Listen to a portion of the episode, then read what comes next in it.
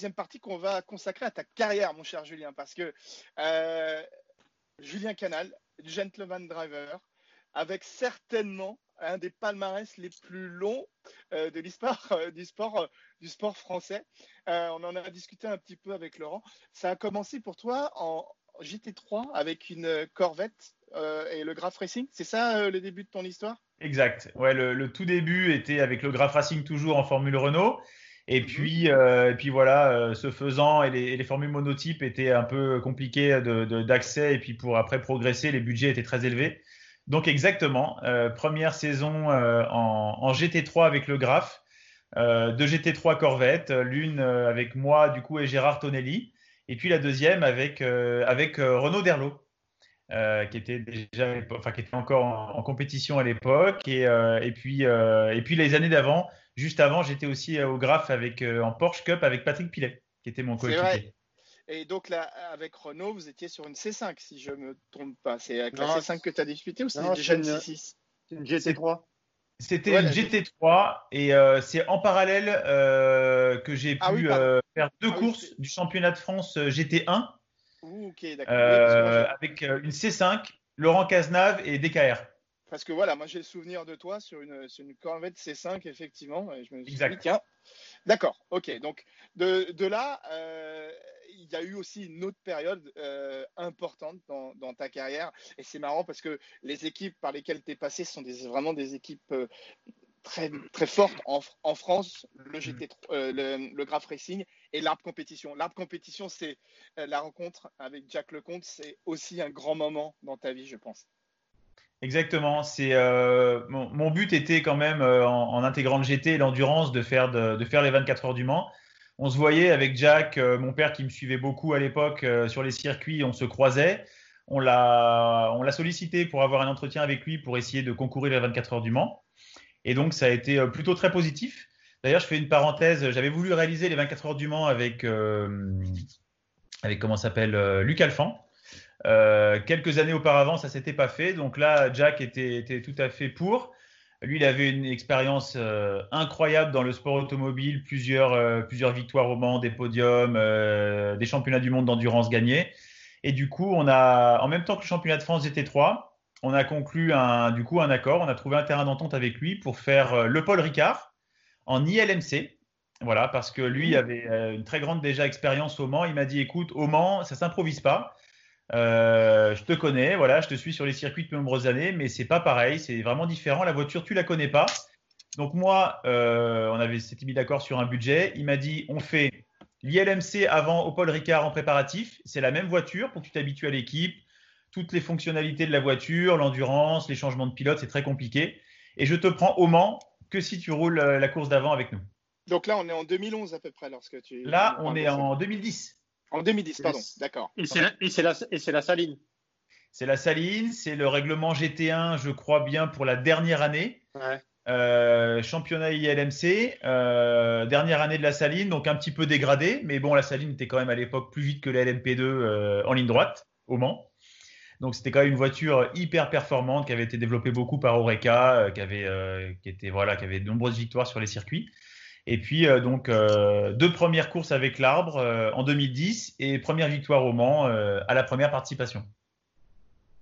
Qu'est-ce que ça fait de gagner le Mans dans sa catégorie lorsqu'on est on est Manceau Comment comment t'as vécu cette première victoire?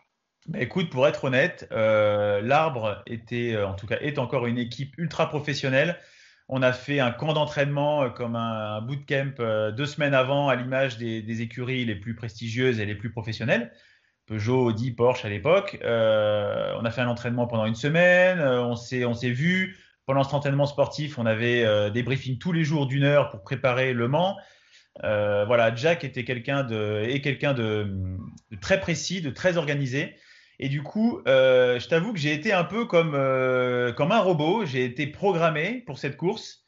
Euh, ça, a été, ça a été très difficile d'ailleurs de me déprogrammer et puis de retoucher les, de reposer les pieds sur terre après. Et, tu sais, quand j'ai gagné, pour moi, c'est pratiquement comme si j'avais gagné une course lambda. ce qui m'a vraiment fait prendre compte de, de, de l'envergure de la course, c'est d'abord bah, de monter sur ce podium qui est mythique. Voilà, où là on a vu, où là on a quasiment toute la ligne droite des stands qui est remplie de, fans et de spectateurs. On, a l'impression vraiment d'être une rockstar avec, j'imagine, plus de 100 000 personnes pratiquement à ses pieds, voilà, exultant, criant, étant super content de la fin de la course. voilà, donc là c'était le premier choc pour moi de voir tout ce monde, tout ce monde en bas du podium, la famille, les amis, beaucoup d'émotions et surtout la, semaine suivante. Voilà, quand, il a, quand je suis revenu chercher mes affaires le lundi, que tout le circuit est en train d'être démonté, et là c'est euh, là c'est pratiquement les larmes, c'est l'émotion, c'est euh, on commence à réaliser les journalistes qui nous appellent, euh, et puis et puis dans la semaine à venir et les semaines suivantes, les articles qui commencent à, pleuvoir dans les journaux. les gens qui nous appellent, les, les, centaines de SMS et de mails pour de félicitations. Voilà, ça c'est ça c'est vraiment la réalisation du Mans. Et le passage, euh, le passage en proto, euh, parce que je pense que quand tu as débuté avec la saline, tu t'es pas forcément dit que tu allais passer à un moment sur un prototype pour faire les 24 heures du Mans. Non, pas du tout. Pas du tout. C'était euh, c'était le passage un peu inespéré, puisque après les, la saline, on a, on a continué l'aventure avec l'arbre 2011, 12, 13 avec la Corvette. Et du coup, 2011 et 12, donc deuxième et troisième victoire d'affilée au Mans en GTE AM avec la, avec, euh, la victoire aussi euh, du championnat euh, WEC en, en, 2012 avec la Corvette. Et puis, en fait, si tu veux, c'est arrivé avec le passage en proto avec Oak Racing. Sébastien Philippe, qui venait d'ailleurs manger dans mon restaurant de Mulsanne, McDo, dans lequel j'étais employé à l'époque, et qui me commençait à me titiller en me disant Écoute, voilà, on a une écurie, on est à côté, viens nous rejoindre, je sais que tu as ta place en proto. Euh, tu as quand même quitté la monoplace il n'y a pas longtemps. Euh, je suis sûr qu'on peut faire une belle équipe. Et puis, quand je me suis, euh, quand on a trouvé un terrain d'entente et je me suis enfin décidé, Sébastien, du coup, est parti chez ART. Et ça a été Philippe Dumas qui a pris le relais et que je connaissais. Philippe, je l'ai connu au karting quand on avait 12-13 ans. Philippe Dumas qui a repris le dossier. Et puis, c'est avec lui que j'ai commencé chez Hawk en 2014. Avec, avec dès le début des, prestations quand même assez bonne parce que passer d'une GT, une, GT, euh, une GTE à une LMP2, c'est quand même un gap, euh, un gap quand même important pour quelqu'un qui fait quelque chose d'autre la semaine. Pour... Parce que toi, tu, tu limes pas le bitume euh, tous les trois jours en essai. Bah non, tu vois, c'est les petites blagues que je sors en ce moment, tu vois, à mes coéquipiers pro. Je dis, écoutez, vous voyez ce que ça fait de pas rouler pendant trois ou quatre mois, les gars? Bah, Moi, c'est tous les hivers, et là, pour vous, c'est votre cas. Euh, ouais, c'était difficile. Et honnête, tu sais que je me souviens, euh, je me souviens quasiment euh, minute par minute de mes premiers tours de roue en LMP2. c'était en Espagne sur un tout petit circuit. La voiture était ouverte, donc pour moi, c'était, ça faisait 5-6 ans que j'avais pas roulé dans les voitures ouvertes. les trajectoires sont différentes. On fait beaucoup plus d'EV. On va chercher plus loin les freins de freinage. Ça passe quand même plus vite en courbe, moins vite en vitesse mini dans les dans les serrés. Et je t'avoue que là, euh, retourner pratiquement à l'école, euh, refaire beaucoup d'acquisitions de données, retravailler beaucoup avec les ingénieurs, alors que j'étais commencé à être euh, un petit peu installé dans mon baquet de GT et à maîtriser toutes les, trajectoires et les subtilités de la GT. J'ai un peu mal vécu le début de saison 2014. C'était super dur de me remettre en question. Mais au final, voilà, les résultats sont arrivés plutôt rapidement. L'équipe était très soudée. Euh, Olivier Plat et Roman Russinov en coéquipier. Et ils m'ont beaucoup aidé tous les deux. Euh, on s'est vraiment bien liés d'amitié. Et puis, les, comme tu dis, hein, les podiums et les bons résultats n'ont pas tardé à pleuvoir. Tu as eu aussi une, période sympa, tu as vécu euh, le passage de le retour de Rebellion en, LMP2 avec les couleurs Michel Vaillant, mm. avec deux coéquipiers, avec des noms qui, qui, ont pesé bien lourd. Ça aussi, c'est peut-être un joli moment de ta carrière. Ça, ça a été exceptionnel. Et alors, pour la genèse, très rapidement, 2016, année moyenne en LMP2, je me inscris, j'appelle beaucoup d'équipes. Je vais à Bahreïn parce que je sais que Bahreïn, c'est la finale du WEC, qu'on rencontre beaucoup de monde, qui a la remise des prix, qu'on peut, on a le temps de discuter avec les gens, contrairement à un week-end de course. Et puis là, du coup, je discute beaucoup, je rencontre Rebellion à Bahreïn. Euh, on me met en relation avec Mathias Bech, que je, que je salue et que je remercie d'ailleurs au passage. Et puis euh, s'ensuit l'hiver avec euh, des négociations, euh, beaucoup de, coups de fil avec Kalim, Kalim Bouadrad chez Rebellion, qui est devenu un très bon ami aussi, Alexandre Pecci. Et puis, je me souviens très bien d'ailleurs, là aussi, ce moment, j'étais avec deux amis à Paris, je faisais un aller-retour pour, pour une réunion McDonald's à Paris. Et Kalim m'appelle entre midi et deux pour me dire écoute, on a bien réfléchi, bah écoute, on t'engage, t'es pris, Et alors, le tout premier contrat, ça a été changé juste après. Ça a été, écoute, tu vas rouler avec Bruno Senna et Nelson Piquet. J'étais fou. J'étais fou de joie. J'étais fou de joie. Je me dis, mais qu'est-ce qui me tombe sur la tête? Voilà, le rebondissement. L'année 2016 à oublier, 2017, ça, ça s'annonce exceptionnel. Après des coups de fil, des échanges, bon, il s'en est trouvé un changement de coéquipier, c'était avec Nico Prost, que du coup je connaissais très bien puisque on s'était, on avait fait euh, une saison euh, au Graf Racing en Formule Renault ensemble. Et là, du coup, ben, euh, super content et puis en même temps gros coup de pression puisque quand on a Prost et Senna comme coéquipiers et du coup les médias qui vont avec, euh, et puis Rebellion, qui n'est pas une équipe euh, vraiment, euh, on va dire, standard au niveau design, fun, etc., et tenue sur les paddocks. Donc là, grosse pression, il fallait absolument faire un résultat là. Et le résultat, il est venu, il, est venu dans la dernière minute de la dernière course. Et il est venu dans les, je crois, ouais, dans, dans, le dernier quart d'heure de la dernière course. on a fait très peu d'essais. Logistiquement, ça a été un peu compliqué pour toutes les équipes. donc, on a trouver les setups tout au long de l'année. On a beaucoup, beaucoup travaillé puisqu'au Mans, on a, on a cassé une boîte alors qu'on était en tête, voire même on était, euh, on a été euh, pendant un moment euh, en tête des 24 heures du Mans au général. Donc ça, ça a été exceptionnel pour nous avec une LMP2. Et puis voilà, des déboires, pratiquement 50 points de retard au Mans. Donc en fait, on avait un seul plan. C'était, on n'avait pas le choix. Il fallait gagner toutes les courses après le Mans devant la Jota. Voilà de, Thomas Laurent. Donc on n'avait aucun choix possible. Et puis eux ont fait une petite erreur sur, euh, sur une course à Shanghai. Et, euh, et puis il s'ensuit euh, cette, bah, ce final incroyable à Bahreïn avec pour notre part des pertes de direction assistées. Donc sur LMP2, quand on sait qu'il y a des centaines de kilos d'appui aérodynamique devant, plus des centaines sur la partie arrière, c'était inconduisible. Euh, Bruno, euh, dans sa partie, a dû complètement éteindre le système électronique de la voiture euh, cinq ou six fois dans les lignes droites. Donc en ne sachant même pas si on allait récupérer la direction, en perdant cinq secondes au tour. À la suite de ça, on apprend que chez Jota, ils ont un problème de jauge d'essence, que sur leur compteur, ils n'ont pas la bonne, le bon chiffre qui s'affiche. Donc au final, qu'est-ce qu'ils ont dû faire? Ils ont dû ravitailler un à deux tours avant de tomber euh, à rupture d'essence sur chaque relais, ce qui a fait qu'au final, ils ont dû faire un, ravitaillement express euh, dans, les, dans les derniers moments de la course, ce qui nous a permis de repasser devant alors qu'on avait reperdu du temps avec notre direction assistée. Donc ça a été une course complètement dingue jusqu'aux dernières minutes de la course. Ah, effectivement, ça doit être des souvenirs inoubliables. Et puis à, partir de là, 2018, euh, et là, une nouvelle fois, une nouvelle équipe, une, et j'ai envie de dire une nouvelle famille. Euh, là, on sent qu'il y a une vraie fusion qui s'est opérée entre toi et l'équipe euh, d'Olivier Panis. Le fait de travailler avec Sarah et, Simon Abadi aussi. On sent vraiment que tu, ça y est, tu es chez toi. Tu as trouvé l'équipe qui te convient parfaitement. Est-ce que est-ce que mm. c'est cette sensation-là aussi que tu, que tu ressens? Ouais, exactement. C'est euh, déjà d'intégrer une équipe française, ça change beaucoup. On travaille avec beaucoup d'anglais en général dans le sport automobile. Donc là, ne serait-ce que les petits détails, les petits mots avec Olivier, qui est, euh, est quelqu'un d'hyper transparent. Toute l'équipe, hein, Simon et Sarah Abadi, je les ai connus en karting quand j'avais aussi une dizaine d'années. Euh, j'ai connu le papa aussi de Simon. donc en fait, ça a été vraiment une retrouvaille.